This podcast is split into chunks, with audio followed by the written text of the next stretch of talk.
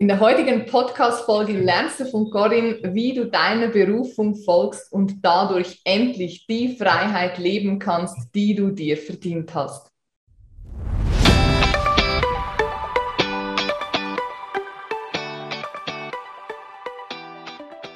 Hi meine Liebe, es ist wieder soweit. Der Female Whistleblower Podcast ist am Start. Das ist der Podcast für selbstständige Frauen und angehende Unternehmerinnen, die sich ein erfolgreiches Online-Business aufbauen wollen. Hier lernst du, wie du authentisch sichtbar wirst, deine eigenen Produkte kreierst und dadurch online mit Leichtigkeit und Freude neue Kunden gewinnst. Aber bevor ich zu viel verrate, starte ich einfach mal mit der offiziellen Anmoderation. Corinne Sutter, Allround-Künstlerin, vor allem bekannt fürs Speedpainting, mit welchem sie international tätig ist und auch schon mehrfach in China aufgetreten ist. Seit dem 18. Lebensjahr ist Corinne freischaffende Zeichnerin und Künstlerin. Sie mag es, Dinge antizyklisch anzugehen. Zum Beispiel begann der Bau ihres Ateliers inmitten der Corona-Krise im Sommer 2020 trotz sehr angespannter Arbeitslage. Damit verbindet sie ihr privates Leben mit ihrer künstlerischen Tätigkeit, trennt diese Bereiche aber auch gleichzeitig, denn beides ist ihr sehr wichtig. Die Kunst wählte sie zu ihrem Lebensinhalt, da sie sich durch sie die größtmögliche Freiheit erhoffte und es gleichzeitig in der Kunst keine Grenzen gibt. Man kann ein Leben lang wachsen und lernen. Bitte begrüßt mit mir Corinne Sutter. Schön, dass du da bist. Hi. Hallo miteinander. Danke, dass ich da sein darf. Ja, ich freue mich sehr auf unser Gespräch. Ich habe noch nie mit einer Künstlerin so ein Interview geführt, also total spannend und ich spüre schon, die Kreativität fließt hier. Wir haben ja auch schon ein bisschen jetzt vor dem Interview miteinander gesprochen und mich würde jetzt mal interessieren, wie ist es dazu gekommen, dass du aufgewacht bist und gesagt hast, ich werde Künstlerin?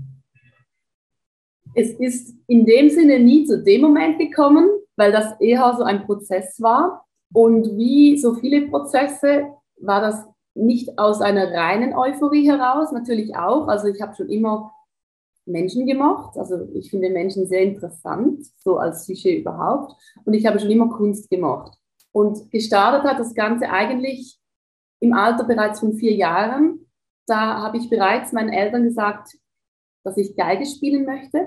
Das war so mein erstes Verlangen, mich auszudrücken. Und ich habe das jetzt rückblickend ein bisschen analysiert und ich glaube, es liegt daran, dass ich quasi immer eine Art Overflow hatte an Gefühlen, an Informationen und das dann irgendwie in mir drin ein Chaos ergibt und, und ich halt dann damals schon gespürt habe, dass ich das irgendwie kanalisieren muss. Und sonst komme ich irgendwie nicht klar mit mir oder mit der Umwelt. Und dann habe ich dann das ein bisschen äh, durchgeboxt. Also es dauerte dann doch, bis ich fünf war und da durfte ich dann mit der Geige beginnen. Und das hat sich immer so durchgezogen, dass ich künstlerisch sehr aktiv war, im jungen Alter halt mehr musikalisch. Man hat weniger so die Möglichkeit, einen Zeichnungskurs zu belegen, so regelmäßig. Das macht man eigentlich nicht. Warum auch immer nicht. Vielleicht kann ich da auch noch Einfluss nehmen, aber man nimmt halt dann Geigenstunden und Klavierstunden und habe ich in Bands gespielt und, und dann irgendwann in der Kantonsschule, da habe ich das Schwerpunktfach Musik gewählt, ähm, aber gespürt, dass ich jetzt beruflich tendenziell nicht Musikerin werden möchte. Auch so ein bisschen mangels meiner Routine und meiner Disziplin. Ich bin eher der leidenschaftsgetriebene Mensch. Und in der Musik geht es zum Beispiel um, um Profi-Geigerin zu werden. Da geht es da geht's dann wirklich nicht mehr daran vorbei, dass du acht Stunden am Tag einfach auch diese Läufe übst. Und da geht bei mir ein bisschen die, die Freudeflöte. Mhm. Und dann, hat, dann kam es so, dass ich ähm, mit so 17 eigentlich eher das Erwachen hatte, als das Erwachen in eine andere Richtung, dass ich befand, dass das Leben überhaupt keinen Sinn ergab. Und das hat mich in ein wirklich tiefes Loch stürzen lassen. Und ich hatte schon immer dieses Ringen und diese, diese Nähe zum Tod, aber da, da ging es bei mir wirklich so eine Schleuse runter. Und, und dann wusste ich nicht mehr, ja gut, also die Konsequenz wäre jetzt entweder Shortcut, und das war's. Oder du schaust jetzt, dass du das Ding in die Hand nimmst und dir ein richtig tolles Leben erschaffst. Und ich war wirklich damals, lustigerweise war ich ja später in einer Talentshow, damals habe ich mir schon ganz klar gesagt, es kommt niemand vorbei, ein klingelt an deiner Tür, also quasi, der dich dann castet und der dich da rausholt, sondern das musst du selber. Das war ein bisschen die Ironie der Geschichte, dass es dann doch bei mir noch so kam, viel, viel später, zwölf Jahre später. Aber ich habe gefunden, du musst es selbst in die Hand nehmen. Und da war dann so, ja gut, was will ich denn in die Hand nehmen? Ich will irgendwas, ich will ein spezielles Leben mir gestalten. Ich wurde immer als recht begabt ähm, bezeichnet und das kann auch einen riesen Druck auslösen. Mhm. In vielen Fächern stark schulisch, es hat geheißen, ja, du kannst in alle Richtungen gehen, du bist komplett frei. Und es hat mich aber emotional komplett unfrei gemacht, weil ich gar nicht wusste, ja, was jetzt? Und das blockiert dich. Wenn du nämlich in alle Richtungen gleichzeitig expandieren willst, das ist relativ schwierig, dich dann da irgendwie da eine Richtung reinzugeben. Und dann habe ich als sehr gelangweilte Schülerin schon immer ein bisschen so bezeichnet für mich. Während dem Unterricht, wenn ich schneller fertig war als die anderen, hat es geheißen, wir zeichnen. Das hat mich immer begleitet, dieses Zeichnen. Und dann habe ich relativ so, so, ja, so ein bisschen Schritt zurück gemacht und alle Elemente zusammengefügt und so gefunden, ja gut, ich mag Menschen, ich mag das Zeichnen. Ich bin ein bisschen auch eine andere Art Zeichnerin, ich bin relativ kommunikativ. Vielleicht gibt es da eine Nachfrage nach, nach so einem Ding, was ich bin. Und dann habe ich ein paar Bilder ganz gezielt kreiert und gefunden, ich schicke das mal an einen Agent, habe gegoogelt, das war damals noch neu, habe ich das gegoogelt, den ersten von Google angewählt und der hat, Gott sei Dank, mir quasi, auf das ich ihm Bilder geschickt habe, hat er mir Aufträge zurückgeschickt und das war meine Rettung. Und das wow. ist James Küng und dem bin ich bis heute unendlich dankbar und der ist sich gar nicht so ganz bewusst, wie wichtig das er war, dass er mir einfach die Möglichkeit gegeben hat, ein paar Aufträge zu machen. Das war für ihn kein, kein Riesending. Aber für mich hat das so eine Möglichkeit eröffnet. Und da warst du 18, oder? Da war ich 18. Und heute bist du Frau, Mutter und Künstlerin gleichzeitig. Wie kannst du das alles unter einen Hut kriegen? Deswegen hast du immer einen schwarzen Hut. Es, es, beginnt ja schon mal damit, dass man sich überhaupt einen Hut aufsetzt. Ja, dann, manchmal muss man einfach einen größeren Hut tragen. Nein, also es ist so, dass ich das manchmal knallhart mathematisch angehe. Ich sage mir einfach, okay, der Tag, der hat 24 Stunden. Ich könnte in einer utopischen Welt acht Stunden schlafen, acht Stunden mit meinen Kindern spielen oder mit ihnen kochen, einkaufen gehen, auch diese Dinge kann man mit ihnen machen und acht Stunden arbeiten. Das ist enorm viel von jedem Bereich. Mhm. In der Realität, ich kann alle trösten, also in der Realität ähm, sind auch meine Tage oft so, dass ich nicht ganz weiß, wo die Stunden hingingen, aber mir hilft das. Mir hilft diese Mathematik wirklich zum, immer wieder zu sagen, es ist heute wieder ein neuer Tag mit diesen dreimal acht Stunden. Es müsste für alles reichen, dass es gesund ist und dass ich zumindest von allem eine Portion reinbringe. Mhm. Ja. Das ist total spannender Ansatz. Ich habe jetzt auch gerade so reflektiert, weil ich schlafe tatsächlich acht Stunden mindestens. Super. Ich dachte, okay, Kinder habe ich keine, also habe ich viel mehr Zeit für die Arbeit. Aber ähm, bei mir ist eher so dieses ja, Zeit für sich selbst nehmen, äh, rausgehen, sportliche Tätigkeiten. Das ist ein guter äh, Hint so für mich auch da mal ja, eine Rechnung aufzumachen, wie viele Stunden pro Tag investiere ich wirklich in, in Dinge, die ich vielleicht auch anders einsetzen könnte. Also danke schon mal dafür. Ich glaube, es ist auch für die Zuhörerinnen total spannend, ähm, denn gerade wenn man auch sein eigenes Business hat, kommen ja solche Dinge immer wieder auf. Und ich glaube, dass auch viele von den Zuhörerinnen an diesem Punkt stehen, dass sie sagen, ich habe Familie, ich habe Kinder, ich habe mich selbst, ich habe mein zum Teil sogar noch meinen Hauptjob. Dann habe ich nebenher eine Selbstständigkeit, die ich jetzt als zweites Standbein aufbaue. Und dann wird es manchmal vielleicht ein bisschen knapper mit den Stunden, aber dieser Tipp ist auf jeden Fall sehr, sehr wertvoll und ähm, ja, kann das Wachstum beschleunigen. Und beschleunigen ist ein gutes Stichwort, denn du machst ja Speed Painting. Das klingt sehr schnell und auch ein bisschen fancy. Was ist das genau? Wie kann ich mir das vorstellen? Das ist nicht zu, wechseln mit, zu verwechseln mit Speed Dating. Das ist so. ja, also ich, male, ich male in sehr kurzer Zeit ein Gemälde mhm. und das mache ich dann oft einfach, weil es auch für die Leute so mit zu einem größeren Höhepunkt oder zu einer größeren Überraschung führt, mache dann das Kopf über. Das heißt, das Gemälde ist kopfüber, nicht ich.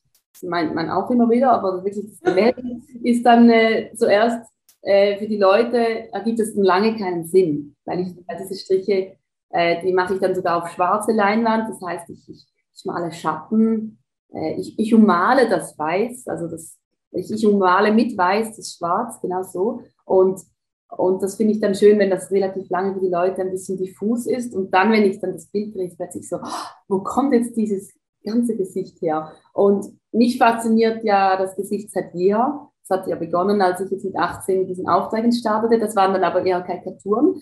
Ob schon ich damals schon lieber malende Künstlerin geworden wäre, aber da habe ich dann gestartet mit Karikaturen, also die verzerrtere Variante. Und mhm. jetzt, was ich auf der Bühne machen darf, sind dann eher äh, quasi künstlerisch, aber sehr schnelle Darstellungen von Gesichtern. Und da geht es schon in die Malerei hinein, aber noch nicht jetzt die Malerei, die ich damals mit 17, 18 visioniert hatte, dass ich dann so wie früher Van Gogh mhm. stundenlang Strich für Strich ansetze. Aber man muss jetzt auch sagen, man spürt vielleicht schon so ein bisschen meine Art heraus. Ich bin ein relativ temperamentvoller Mensch, weil, also ich habe einen gewissen Drive. Und dann habe ich aber, das ist oft bei eher getriebenen Menschen, dann habe ich aber auch wieder diese Löcher, wo ich überhaupt nicht mag. Und daher fehlt, fehlt bei mir eigentlich diese Kontinuität, dass ich jetzt irgendwie am Morgen aufstehen würde um acht mhm. und dann male ich bis zwölf und dann male ich nochmals irgendwie von 13 bis 19 und wie auch immer. Also ich bin nicht ganz so diese Person, die einfach so für sich sagt, ich male jetzt zur Zeit dieses Gemälde, da bin ich jetzt ein paar Monate dran. Bei mir braucht es schon die Dynamik und daher kommt mir jetzt dieses Speedpainting sehr entgegen, weil das auf den Punkt, da bin ich auch sehr unter Druck, das ist Bühne, da habe ich all eyes on me mhm. und das ist ganz klar, ganze, der ganze Fokus geht da in diese Zeit rein und, und auf das arbeite ich hin.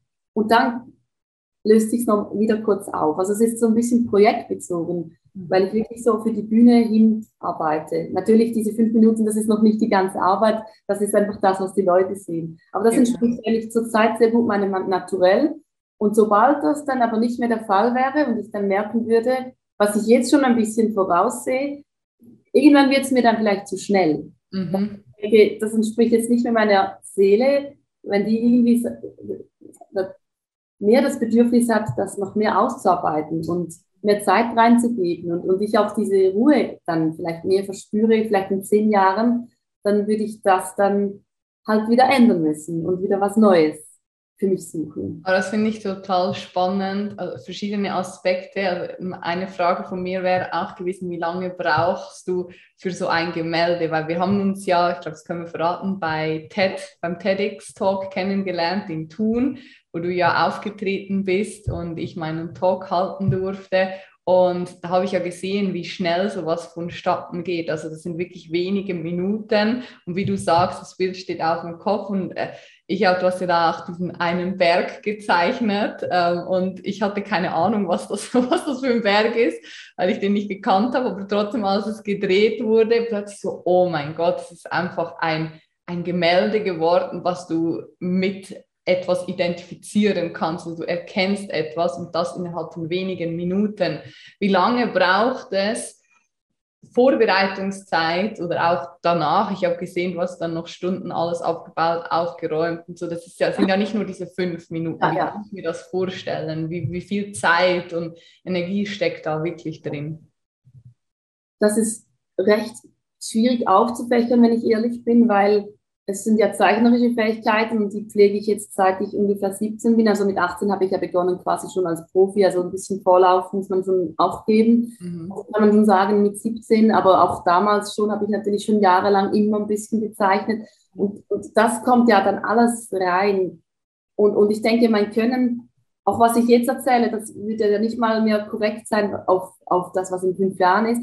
Ich, ich nehme einfach mein Können immer mit und das, ich versuche, dass es so zu leben, dass mein Können stetig anwächst. Also ich bin sehr hungrig mit, ich möchte eigentlich eben jetzt in alle Richtungen expandieren von dem Ort, wo ich bin. Und jetzt bin ich ja immer freier und kann das auch immer mehr. Aber man muss ja mal irgendwo starten. Mhm. Das ist jetzt für mich relativ schwierig zu beantworten, die Stunden, die es braucht, so ein Sujet ähm, zu erlernen. Aber wenn man es jetzt wirklich nur so auf das eine Sujet reduziert, könnte man sagen, ungefähr eine Woche, bis ich so in der Lage bin, ein Gesicht, dass man es wiedererkennt, äh, auf den Punkt zu bringen. Und bei den Karikaturen natürlich, da habe ich ein leeres Blatt, da setzt du dich hin und dann zeige ich dich in zehn Minuten, ohne dass ich das jemals geübt hätte. Also auch das, und das sind natürlich auch nicht diese zehn Minuten und das muss ich dann manchmal, also relativ oft habe ich das Gefühl, aber weniger werdend, aber ich muss es immer wieder auch verteidigen, weil die Leute natürlich zu mir kommen und sagen, das ist ja so schnell.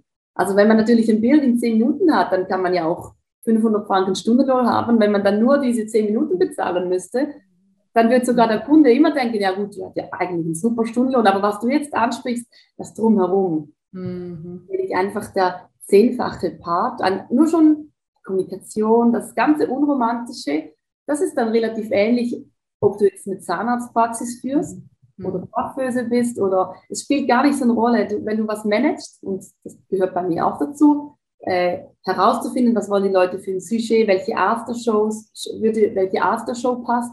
Ich habe verschiedene Showkonzepte, du hast jetzt zwei gesehen. Mhm. Und dieser Findungsprozess, der, der, ist mir sehr wichtig, dass der Kunde da auch wirklich mit mir im Dialog ist und so ein Ping-Pong-Spiel mhm. stattfindet, aber der kann äh, recht ausufernd sein. Und dann die Vorbereitung, ich habe jetzt gestern noch bis in die Nacht einfach mal wieder die Rahmen durchgegangen, welche Bilderrahmen fehlen, also die die, oder die Hölzer, die es braucht, ja. dann die Leinwand aufzuspannen, das sind so diese Details.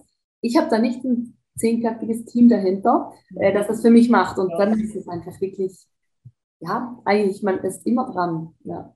Ich finde das so spannend, was du sagst. Also erstens mal dieses Self-Made, so du, du machst es jetzt doch auch schon einige Jahre, aber gerade auch, hast du ja vorher auch gesagt, durch die Pandemie sind natürlich viele Herausforderungen, viele Künstler aufgekommen und da trotzdem einfach nie den Kopf in den Sand zu stecken und immer weiterzugehen und wieder neue Wege und Lösungen zu suchen. Ich glaube, das ist eine große Stärke dann auch von dir.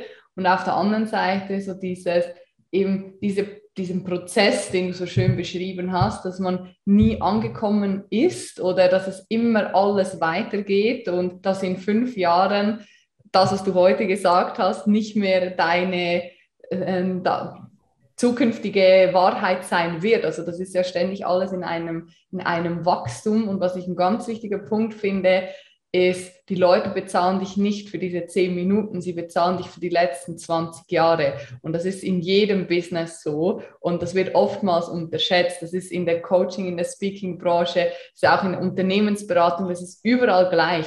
Kommen immer wieder die Frage auf, ja, bin jetzt eine Stunde bei dir, wieso soll ich 500 Franken oder 500 Euro dafür bezahlen. Du zahlst nicht diese Stunde, du zahlst meine Investition der letzten 12 oder 15 oder 20 Jahre, all die, die 10, 50, 100.000 Franken, Euro, die ich ausgegeben habe, um mich weiterzuentwickeln, um zu wachsen, um zu lernen, das fließt in diese 500 Franken mit ein oder bei dir dann mhm. eben in diesen 10 Minuten.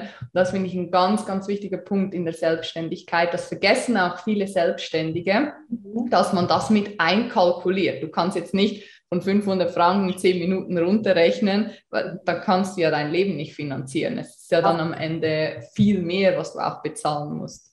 Ich sage jetzt was Provokatives oder etwas, Gern. das mich vielleicht jetzt ein bisschen, ähm, das jetzt vielleicht ein bisschen tief in mich rein zeigt, aber ich finde gewissermaßen bezahlt der Kunde dich auch für die Philosophie und die Attitüde, aber auch bei uns, jetzt bei Künstlern, aber ich glaube auch sonst bei Selbstständigen, auch gewissermaßen sogar noch für den Schmerz, den man immer wieder hat, weil dass ich überhaupt immer weitermache, bedingt, dass ich mich immer wieder ähm, so analysiere, dass ich ganz viele Schwächen sehe und dass ich, dass ich, dass ich mir nicht genüge.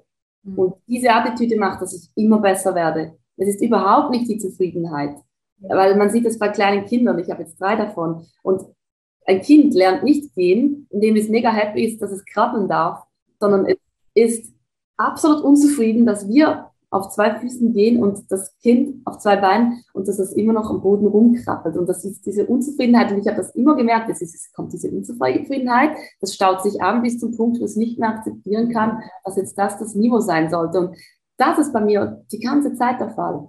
Ich kann die ganze Zeit wieder frisch nicht akzeptieren, dass das mein Niveau sein soll. Und ja. rückblickend müsste ich ja sogar allen Kunden das Geld zurückbezahlen, oder? Weil ich so sehe, was ich für Fortschritte gemacht habe. Ich war dort auch günstiger, fairerweise.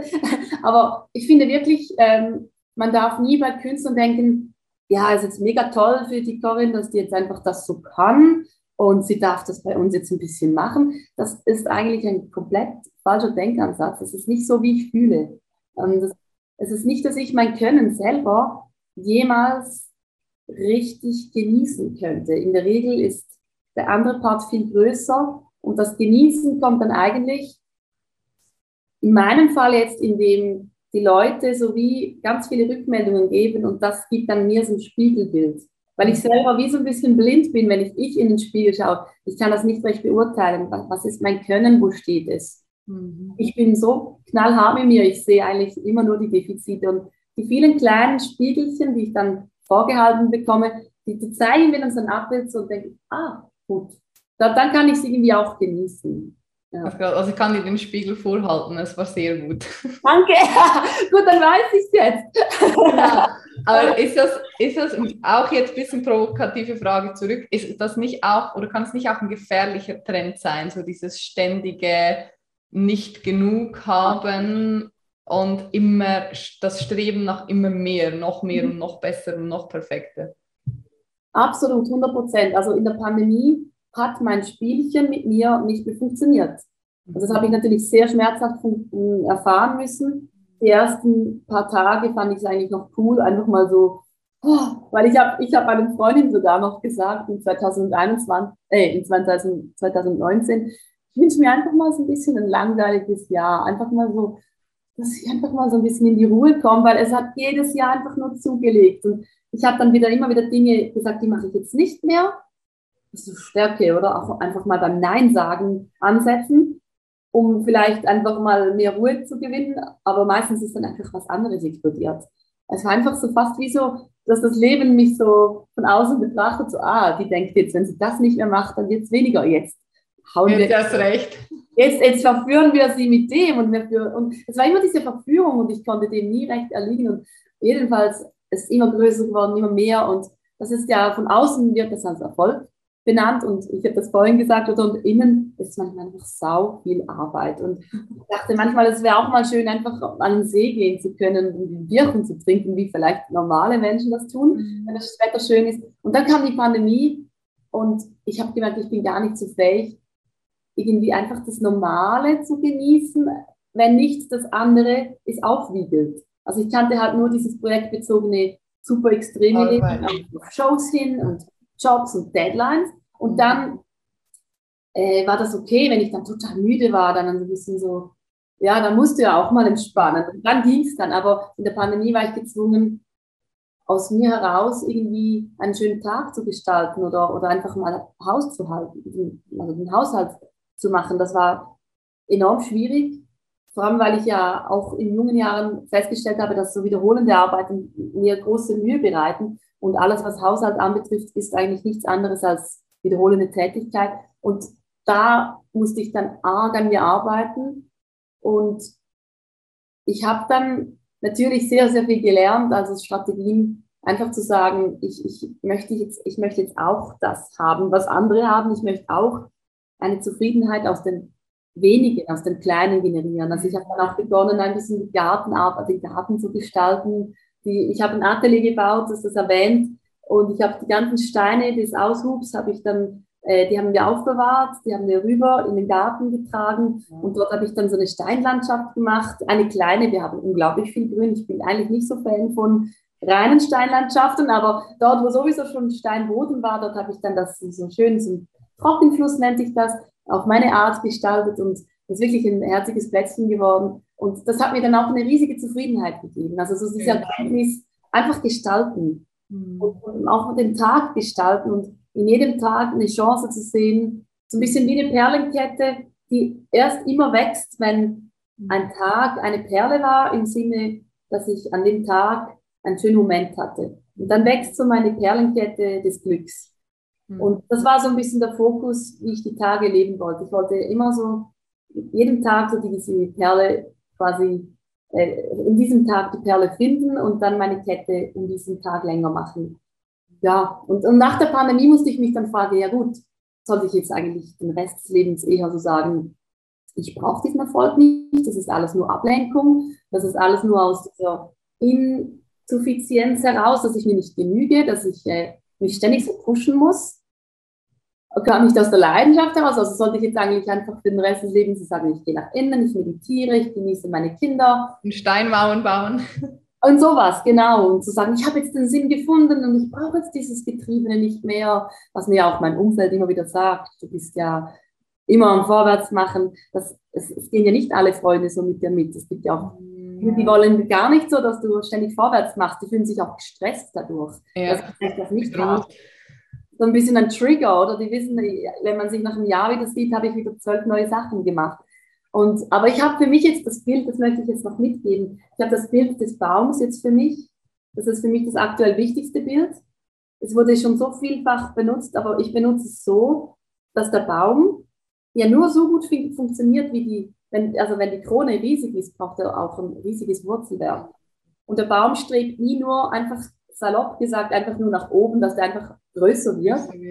Funktioniert nur, wenn immer schön auch das Wurzelwerk weiter sich verankert, damit die Energiezufuhr stimmt. Und für mich ist das das Bild, so dass quasi ich, ich muss mich nicht entscheiden. Also ich muss mich nicht entscheiden, ja. ob ich in meinem Leben jetzt in die Tiefe gehe, weil das interessiert mich ja sowieso die Tiefe so als Künstlerin. Aber mich interessiert eben auch die Höhe und quasi immer wieder äh, ein bisschen neue Ziele zu erreichen, neue Dinge zu erleben, zu schauen, wo mich die Kunst überall hinbringen kann. Weil darum geht es mir eigentlich. Also das Malen ist immer wieder für mich auch Mittel zum Zweck, um einfach in spannende Menschen reinzukommen, in, in Menschen, die, also letztens war ich mit Neuropsychologin unterwegs, das finde ich alles so interessantes Gebiete, wo man da reinkommen kann, wo man vielleicht in einem anderen Job jetzt vielleicht ein bisschen einseitiger unterwegs ist. Ja. Ich finde das Bild mit dem Baum sehr, sehr schön und ich glaube tatsächlich auch fest daran, dass man sich nicht entscheiden muss, weil wenn du deine Wurzeln gestärkt hast, dann wächst die Krone automatisch. Also du kannst gar nichts anderes tun, als es passiert, egal ob sie nach oben oder nach links oder nach rechts, rechts wachsen wird, aber sie wird sich entwickeln und sie wird gedeihen in ihrer Geschwindigkeit, in ihrem Tempo. Und das fand ich ein sehr schönes Bild, auch das mit der Perlenkette. Also es es braucht die Kleinigkeiten, es braucht aber für mich persönlich auch das Große. Und wenn das so im Balance ist, dann glaube ich, kann man wirklich von sich sagen, man hat ein erfülltes und ein schönes und zufriedenstellendes Leben. Du hast es ja schon angesprochen, diese Prozesse, da haben wir jetzt schon öfter darüber gesprochen. Aber ist es irgendwann mal so als Künstlerin, dass du sagen kannst, ich bin angekommen, so meine Werke entwickeln sich nicht mehr weiter, ich bin angekommen? Das fände ich schrecklich. Ich persönlich. Ich habe es gerade in einem Gesichtsausdruck gesehen. Wow. Nein, also ich finde es wunderbar, wenn ein Werk in sich für mich das Gefühl der Stimmigkeit auslöst. Mhm. Und ich bin ein unglaublich rationaler Mensch. Mhm. Ähm, ich muss manchmal schauen, dass bei mir überhaupt Kopf und Gefühle zusammenkommen. Also ich weiß auch nicht, ob, ob man mich jetzt da so analytisch von außen oder das das wird vielleicht ein Psychologe machen können, dass man mich da vielleicht so ganz, ganz klein wenig sogar in ein Autismus-Spektrum reinstecken könnte. Aber ich habe wirklich manchmal total Probleme, äh, wenn ich so im Kopf drin bin. Dann kann ich Dinge analysieren. Ich war auch wirklich eine starke Schülerin. Das meinen, das beleidigt mich manchmal, wenn Leute denken, oder ein Künstler ist so nach dem Ausschlussprinzip. Also du warst einfach, hast in allen anderen Fächern einfach ab. und dann blieb nur noch der Pinsel, oder? Und so. Nein, du wirst eigentlich nicht automatisch selbstständige Künstlerin, wenn du einfach nur das kannst. Und ja, irgendwo durch, ähm, jetzt habe ich den Faden verloren, schau mal, jetzt habe ich, hab ich zu weit ausgeholt.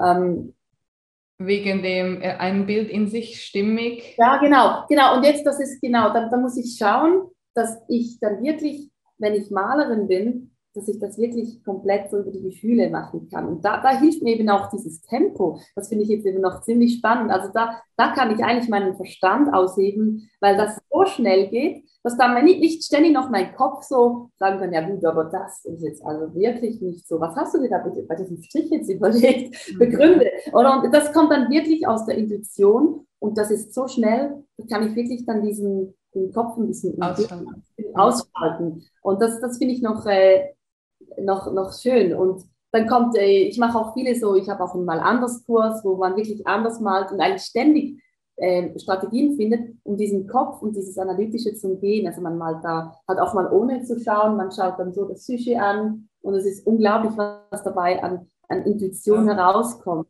Man erfüllt dann eben das Bild. Und diese Bilder, die, die, die finde ich immer die tollsten, wo ich mich selber überraschen kann, weil eben der Verstand eigentlich gar nicht so viel zu melden hat.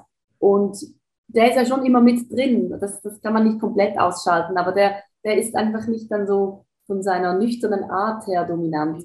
Und wenn ich am Schluss so fühlen kann, so, jetzt, jetzt stimmt die Balance aus Gehalt, aus viel Information, also ich fühle, ich fühle also eine, eine, quasi eine, eine, ein ausbalanciertes Bild, was jetzt die, das Psyche anbetrifft, aber auch was die Farbgebung anbetrifft. Und dann ist das Bild in sich fertig.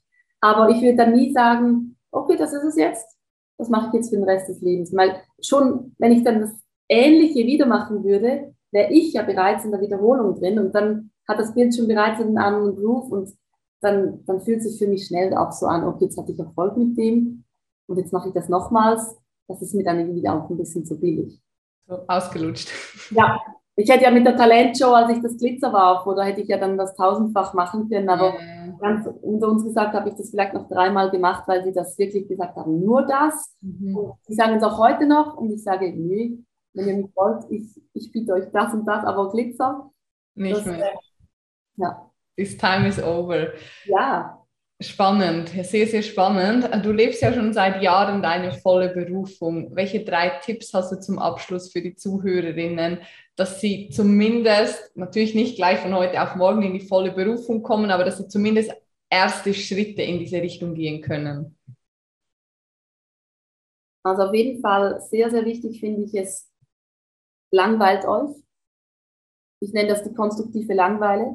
Ich habe sehr viel gelernt aus diesem, aus diesen Momenten heraus, weil ich als Kind, wir durften jetzt nicht so viel im Fernsehen, mhm. Filmen sowieso nicht. Und äh, sich damit zu konfrontieren, weil das ist wirklich ein Prozess, der in Gang gesetzt wird durch diese Sinnlosigkeit, diese vermeintliche. Also das finde ich jetzt schon mal sehr, sehr wichtig. Einfach mal in die Ruhe gehen und da heißt natürlich auch, das wäre dann vielleicht schon der zweite Tipp, Smartphones gehören dann natürlich ausgeschaltet und weggelegt. Nicht mal im gleichen Raum, es ist wissenschaftlich erwiesen, nur schon wenn es auf dem Tisch mhm. gele gelegt ist, es zieht schon Energie ab im Fokus, weil es könnte ja immer was da abgehen. Mhm. Also wirklich diese Langeweile, aber auch wirklich mal die Medien abschalten, weil dann kommt vielleicht das dritte auch noch da rein, ähm, das Vergleichen. Man sollte gar nicht unbedingt ein Vorbild suchen, weil der Weg, den du gehen willst, der wurde vielleicht noch nicht vorgelegt. Und sag mal, Nachdenken, das ist jetzt noch ein schönes Paradoxon von mir, Nachdenken kommt vor dem Vordenken. Mhm.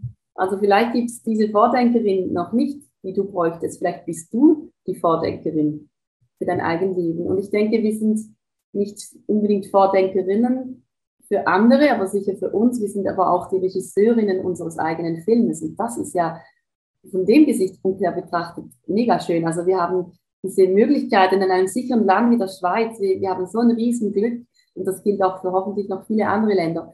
Und diese Möglichkeiten eigentlich wirklich selber Regie führen zu dürfen, weil wir nicht in einem Regime sind, sondern weil wir wirklich in einem freien Land sind. Und diese Verantwortung, finde ich, die müssen wir aber auch übernehmen, weil das sind wir uns selber schuldig. Und dann überlegen, wie möchte ich dann mal auf mein Leben zurückschauen?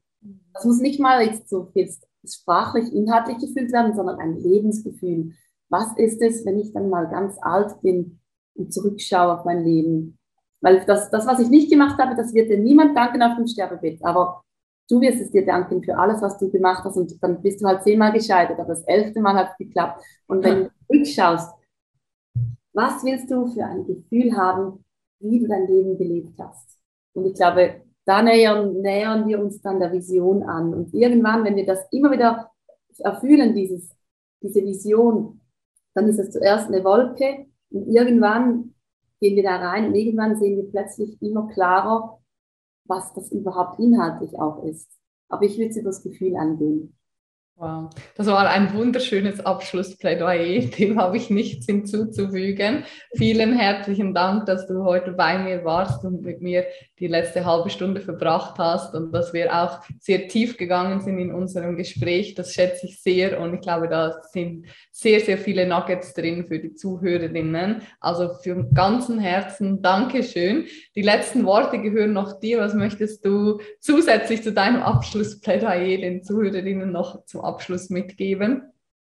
Vielleicht noch ein Bild, das, das etwas Trauriges noch auflöst, was ich gesagt habe. Ich habe gesagt, dass das Leben dann für mich äh, recht früh gar keinen Sinn ergeben hat, respektive, dass ich das Leben so äh, zu betrachten begonnen habe. Das Leben ergibt keinen Sinn. Das sehe ich bis heute so. Aber ich habe da noch zwei schöne Bilder. Ich finde, das Leben ist ein bisschen so wie ein Gesicht. Ein Gesicht lacht nicht einfach. Wir machen, dass es lacht. Und dann hat es was Schönes drin. Und, aber es ist an uns, dass es lacht.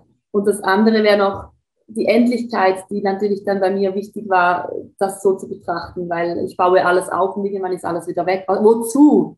Und ich mache das ja heute mit vollem, vollem Herzen. Und das, da hilft, half mir ein zweites Bild, ein ganz, ganz einfaches. Ich habe mir so gesagt, na gut, Ferien sind ja auch nicht für immer und alle freuen sich wie verrückt, wenn sie in die Ferien dürfen. Und niemand sagt, ja, aber ich habe keine Lust, weil das ist ja auch dann nur für zwei Wochen. Das ist einfach auch das Leben. Es ist zwar endlich, es ist sehr trivial, das wird, aber mir hilft es, zu sagen, das sind einfach jetzt meine Geschenke, es ist meine geschenkte Zeit.